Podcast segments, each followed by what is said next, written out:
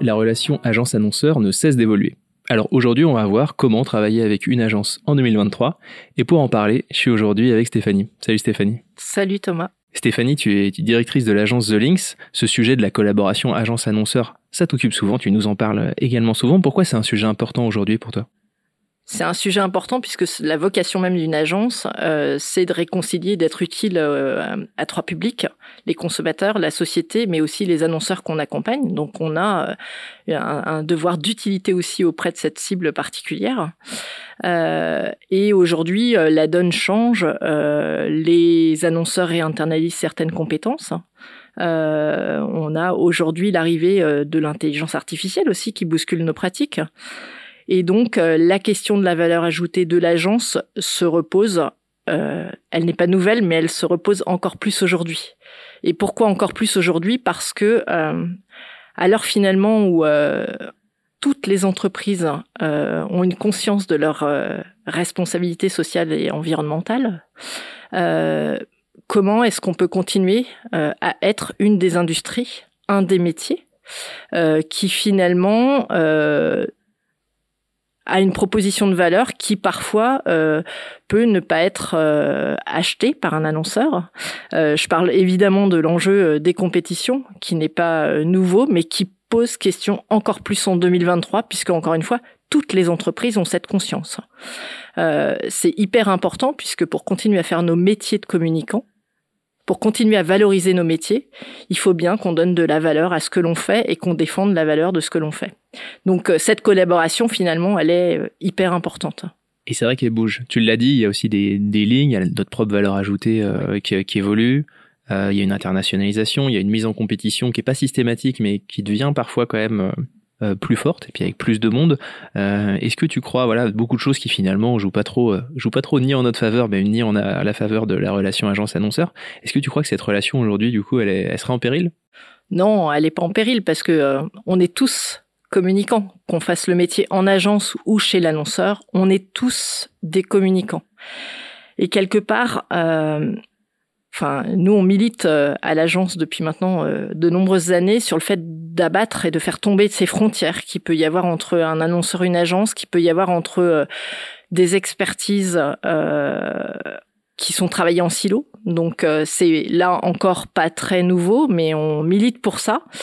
Euh, et du coup, c'est c'est hyper euh, important de plutôt regarder ce qui nous rassemble versus ce qui nous sépare. Et ce qui nous rassemble, c'est finalement euh, la recherche d'une même expérience.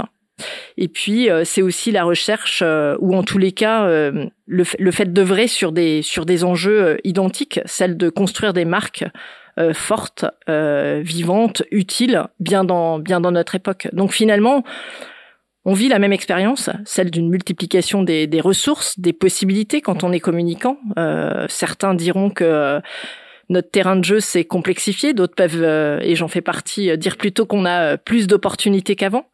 mais du coup, bah forcément, ça pose la question de, de cette expérience quand on est annonceur ou quand on est en agence, qui est beaucoup plus diversifiée, donc de savoir quel levier il faut activer et quels enjeux il faut adresser. Si tu devais alors justement expliquer peut-être un petit peu ce, terrain de jeu qui s'agrandit, le fait qu'il y ait plus de possibilités, qu'est-ce que qu'est-ce que tu entends exactement derrière ça?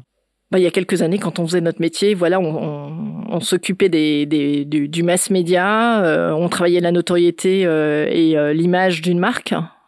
Aujourd'hui, les problématiques et les enjeux à adresser en tant que communicant sont beaucoup plus variés.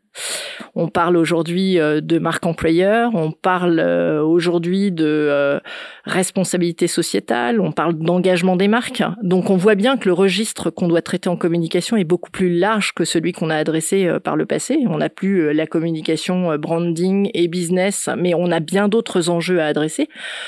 Donc on a plus de problématiques à traiter et puis on a plus de leviers, plus d'opportunités il y a quelques années, on connaissait euh, allez, deux, trois réseaux sociaux. Aujourd'hui, euh, il n'y a pas une journée euh, sans, sans qu'on ait euh, de nouvelles opportunités, finalement, quand on est communicant, de faire notre métier et d'adresser les problématiques. Donc c'est une, c'est une bonne nouvelle, mais finalement, ce que je veux juste dire par là, c'est qu'on a les mêmes enjeux et que on doit plutôt réconcilier et en tous les cas travailler sur ce qui nous rassemble plutôt que ce qui nous oppose. Pour répondre à ta question. Tout à fait. Euh, tu l'as dit notamment dans, dans ces enjeux, donc il y a la multiplication et des médias euh, et des problématiques. Le tout avec quand même euh, l'un des points, c'est que en effet le, les budgets de communication par les temps qui courent, mais même plus globalement, euh, sont, trouve, trouve, trouve une limite. Euh, comment justement nous, on arrive à, à, faire face, à trouver, à trouver ce bon équilibre entre la multiplication des opportunités de jouer, du terrain de jeu, euh, et de l'autre côté, euh, le, le, nombre de, le nombre de, de balles euh, disponibles qui forcément trouve une limite? C'est pas le premier paradoxe qu'on aura à résoudre euh, en communication. tu le sais encore mieux que quiconque. en tous les cas, ce qui est sûr, c'est que effectivement, tous les jours, on nous demande d'adresser plus de problématiques, avec plus de capacités et plus de des leviers euh, de plus en plus nombreux et en même temps on nous demande de euh, faire des efforts sur des budgets qui sont pas en augmentation.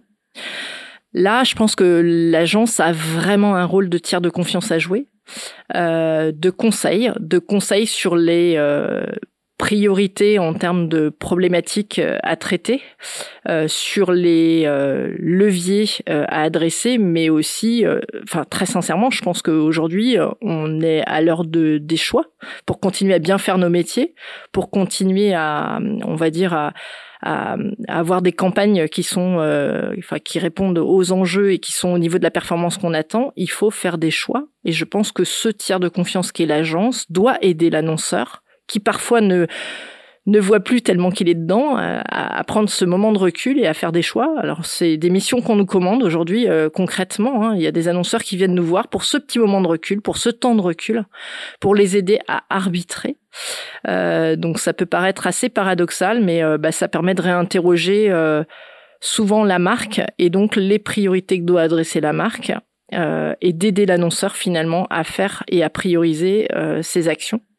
Euh, c'est pas toujours des missions euh, extrêmement faciles à faire puisque bah, forcément euh, on bouscule un peu euh, les habitudes, mais je pense que c'est quelque chose d'extrêmement intéressant et surtout c'est la seule solution pour continuer à, à bien faire notre métier.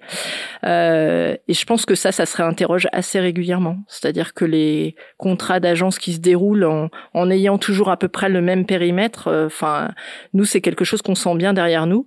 Euh, aujourd'hui, il n'y a pas une année euh, qui démarre avec un, un, annonceur qu'on accompagne sans qu'il nous demande, mais sans, sans qu'on se pose collectivement et ensemble la question de savoir euh, quelles vont être nos priorités pour l'année en cours. Et du coup, ça nécessite aussi de la part de l'agence de faire un peu abstraction de son terrain de jeu de prédilection euh, et d'avoir la capacité d'aller sur un terrain de jeu plus large, y compris en adressant des problématiques que l'agence n'a pas forcément euh, n'héberge pas forcément dans son dans son expertise. Donc euh, voilà, c'est une c'est un c'est un effort de transparence, euh, mais c'est à ce prix-là aussi qu'on arrivera à faire grandir nos marques avec ces choix. à trouver va trouver un petit peu le bon équilibre. Et c'est vrai que le fait de réinterroger le périmètre, même pour nous, c'est pas évident. Hein. On sait bien que, comme tout le monde, on, on aime bien. On voudrait tout faire. Bah, on, aime bien tout faire, et puis on aime, on aime bien faire des choses en plus, parce que voilà, naturellement, comme tout être humain, on aime bien, on aime bien faire des choses en plus. Euh, le, les concessions, c'est toujours un peu plus compliqué, mais je crois que c'est euh, c'est d'époque, c'est pour le c'est pour le mieux aussi. Euh, sûr. Au final, pour les marques, euh, tu l'as dit, ça nous impose par contre d'aller chercher au-delà de l'agence, d'avoir un nouveau périmètre déjà au sein de l'agence. On l'a on l'a déjà évoqué, même potentiellement d'aller chercher euh, d'aller chercher un peu un peu au-delà désormais. comment comment on avance là-dessus à The Links? Bah écoute, je pense que quand on fait ce, ce métier, euh, c'est que on croit en la force des, idées, on croit en la force de la communication, euh, d'avoir ce pouvoir finalement euh, de transformation des comportements euh, euh, des consommateurs. et donc, on voit bien que parfois notre rôle communicant Hein, donc je parle bien d'une autre, mais aussi celui de, des, annonceurs euh, qui, qui, qui, font ce métier, euh, bah, c'est euh, de pouvoir accompagner, de pouvoir inspirer une stratégie d'entreprise. Euh, certes, une stratégie de communication, c'est le reflet de la stratégie de l'entreprise, et euh, il faut qu'on reste humble par rapport à ça, c'est bien notre rôle. Mais parfois, euh, en travaillant notamment sur des problématiques de marque, on peut aussi accompagner des stratégies d'entreprise. Évidemment, tous les sujets autour du positionnement de marque, de la raison d'être, sont autant d'occasions finalement, voilà, d'avoir une porosité peut-être qui est moins évidente qu'elle n'a été par le passé. On est venu aussi pas mal nous chercher sur des dimensions d'innovation de service. Alors pourquoi une agence? Pourquoi une agence se met à faire de l'innovation de service? Bah, Tout simplement parce que bah, quand on nous demande aussi de délivrer une proposition de valeur d'une marque, parfois ça se loge dans le service, ça se loge dans le digital, et on n'est pas si mal placé que ça en repartant du client, d'observer ses usages et d'apporter parfois des missions qui dépassent un peu la mission première à laquelle on, pense quand on pense agence. Euh, donc, il nous arrive de plus en plus euh, de travailler avec des directions générales, euh, d'apporter finalement euh, des solutions créatives à toute forme de problématique. Et c'est bien ça aussi qu'on sait faire dans une agence. C'est on apporte des solutions avec ce qu'on maîtrise, ce qui est notre métier depuis toujours, c'est-à-dire la création et la créativité. C'est notre manière particulière à nous d'adresser des problématiques. Pendant un temps, on a cru que, enfin, ou en tous les cas, on a, on a pu s'inquiéter euh, des, des, cabinets de consulting qui, qui s'équipaient un petit peu comme nous. Je pense que la grosse différence entre eux et nous, c'est que résolument, nous, on prend les choses avec euh, ce qu'on sait, ce qu'on sait faire, ou en tous les cas, notre manière de prendre les problèmes, la créativité. Ça amène là aussi, euh, là aussi une autre relation, parce que déjà ça nous donne d'autres interlocuteurs, tu l'as dit, hein, ça oblige à aller chercher des directions, à mettre potentiellement plus de monde autour de la table, avoir une autre temporalité euh, sur ces sujets, donc ça, a aussi son, lot de contraintes, euh, mais ça ouvre, ça ouvre de nouvelles portes pour, bah pour, pour une autre forme de, collaboration. Comment, comment on adresse donc un peu ce, ces nouveaux process qui, sont, qui sont sans doute plus longs quand on se rapproche de la stratégie d'entreprise? C'est vrai que ça peut être plus long, ça peut être plus complexe. Il peut y avoir des processus de décision qui prennent du temps. Euh, je pense que le bon binôme euh, agence-annonceur, c'est de ne jamais rien lâcher. Euh, d'avoir une exigence euh, de l'idée, euh, d'avoir une exigence euh, de ce qui marque finalement durablement la vie des marques. donc c'est de faire finalement cette alliance et ce binôme avec l'annonceur qui fait que ben, on ne lâche rien par rapport à des processus de décision parce que quand on met plus de monde autour de la table, le gros risque, c'est que l'idée qui tue ou l'idée qui fait vraiment la différence, eh ben, elle passe un peu en second plan. Euh, donc voilà. Donc et ça, c'est autant notre rôle. Hein. Enfin, nous, on peut être un appui euh, certain euh, sur sur ce sujet-là, mais c'est aussi un, bon binôme agence annonceur. C'est un un binôme qui sur ce plan ne lâche rien. Ouais. Et c'est là où le la notion de collaboration est presque est presque galvaudée. Il faudrait parler en effet, tu as parlé d'alliance, il y a une forme de cohésion mm. euh, de pour réussir à faire bloc et à ce que les idées fortes restent qui est, euh, qui est d'autant plus importante avec un peu ces nouveaux process. C'est aussi le cas d'ailleurs, je trouve, sur les appels d'offres qui peuvent parfois se rallonger ou se complexifier. Euh, la notion de collaboration, de cohésion, elle est vraiment, elle est vraiment au, cœur de, bah, de cette, de cette, de ce nouveau binôme euh, entre communicants. Volontairement, je fais le choix moi aussi de, de gommer un peu, euh, un peu cette, cette les frontières. Les frontières, exactement, pour reprendre tes mots. Au-delà de la collaboration, euh, comment euh, comment ça, impacte euh, pas juste je dirais l'externe mais l'interne? Dans quelle mesure nous aussi cette expérience de communicant elle euh, bouge elle trouve de nouvelles frontières au sein de l'agence? Enfin, nous, tu sais, on a toujours été organisé en écosystème, hein, en écosystème extrêmement ouvert sur l'extérieur. Hein, il y a 40 ans, quand ce groupe naît, il naît avec un métissage d'expertise. C'est euh, à l'époque une drôle de manière finalement de s'organiser puisque euh, bon, on avait euh, des agences publicitaires d'un côté, des agences de CRM de l'autre, enfin et vraiment avec des frontières là pour le coup très très importantes. et je pense que ça a toujours été dans notre culture The Links de mixer les expertises et de travailler avec un écosystème ouvert, donc d'intégrer des expertises, mais aussi d'être en capacité de travailler avec des expertises qui sont à l'extérieur, avec chez d'autres partenaires, mais aussi chez l'annonceur. Et ça, c'est une force extraordinaire, c'est-à-dire qu'on n'a jamais eu ce frein. Et quand je dis qu'on travaille sans frontières, c'est culturel chez The Links. Euh, on a vraiment cette capacité à travailler avec un, on va dire, un, sur, un, terrain extrêmement large. Est-ce que peut-être tu peux donner quelques, quelques exemples, ou en tout cas de montrer quelle forme ça peut prendre justement ce type de collaboration euh, bah, d'abord, la, première, c'est aussi euh, nous. Hein, on réinterroge euh, régulièrement euh, quelles sont les expertises dont on a besoin pour faire notre métier, parce que c'est pas immuable. Hein. donc, il y a 40 ans, on avait besoin d'expertise de marketing direct, par exemple. Ça ne veut pas dire que c'est plus une expertise importante, mais en tous les cas, aujourd'hui, voilà, on n'est plus organisé de, de, la même manière. Donc, ça, c'est une première forme d'ouverture, on va dire. On aura besoin de planeurs pendant un moment, rassure-moi. Oui, bien sûr, Thomas. C'est bon, Donc c'est en effet l'un des premiers, l'un des premiers points. Oui, on en a toujours eu, je crois. Donc rassure-toi, on en a toujours voilà, eu. rassuré. Voilà. ensuite, on aime bien aussi parfois privilégier des missions de conseil hein, pures. Euh, parce que c'est là qu'on peut euh, justement euh, faire changer soit des habitudes, soit soit essayer de justement travailler différemment avec les annonceurs, c'est assez intéressant. on aime bien aider évidemment et c'est très souvent le cas, aider à formuler une problématique, aller aider à formuler un brief, aider à reformuler un brief. Donc voilà, ça c'est quelque chose qu'on aime bien faire. On aime bien aider euh, nos annonceurs aussi à vendre les idées en interne. On le sait, hein, euh, il faut convaincre un public de plus en plus large. On aime euh, bien ouvrir notre terrain de jeu à nos clients. le groupe The Link, c'est plus de 60 expertises. Et donc, bah, on aime bien les faire venir sur notre terrain, soit carrément pour les associer à notre processus de de création, de créativité. Et euh, pour la première fois l'année dernière, un annonceur est venu nous solliciter là-dessus. Il voulait qu'on lui transfère notre capacité à produire des solutions créatives. Donc c'est un annonceur qui a tout compris parce qu'il a compris que c'était vraiment notre ADN, sauf que ça se transfère pas comme ça. Mais nous, on est prêt à ouvrir notre terrain de jeu pour que les annonceurs viennent avec nous euh, euh, finalement produire ces idées. Euh, il m'est arrivé aussi de, proposer à un annonceur qui euh, nous proposait un pitch de venir faire le pitch avec nous en interne. Euh, donc voilà, parfois c'est possible et c'est, je pense, assez riche d'expérience pour pour l'annonceur aussi, pour comprendre un peu comment ça se passe chez nous. Et puis on va aussi jusqu'au transfert de compétences, hein. c'est-à-dire pourquoi pas un annonceur qui vient sur notre terrain et à qui on va transmettre une partie de notre savoir-faire puisque je l'ai dit en introduction, ça fait partie du sens. Euh, les annonceurs réinternalisent certaines expertises. Euh, et parfois, il vaut mieux bien accompagner les choses. Donc, on est prêt aussi à voilà avoir ce, ce, transfert de compétences finalement pour continuer à bien à bien bosser ensemble. Euh, on adore aller interroger les clients de nos clients. Ça aussi, c'est une particularité euh, super importante chez The Links. Je l'ai dit aussi tout à l'heure. On aime bien remettre le, le client au centre des débats.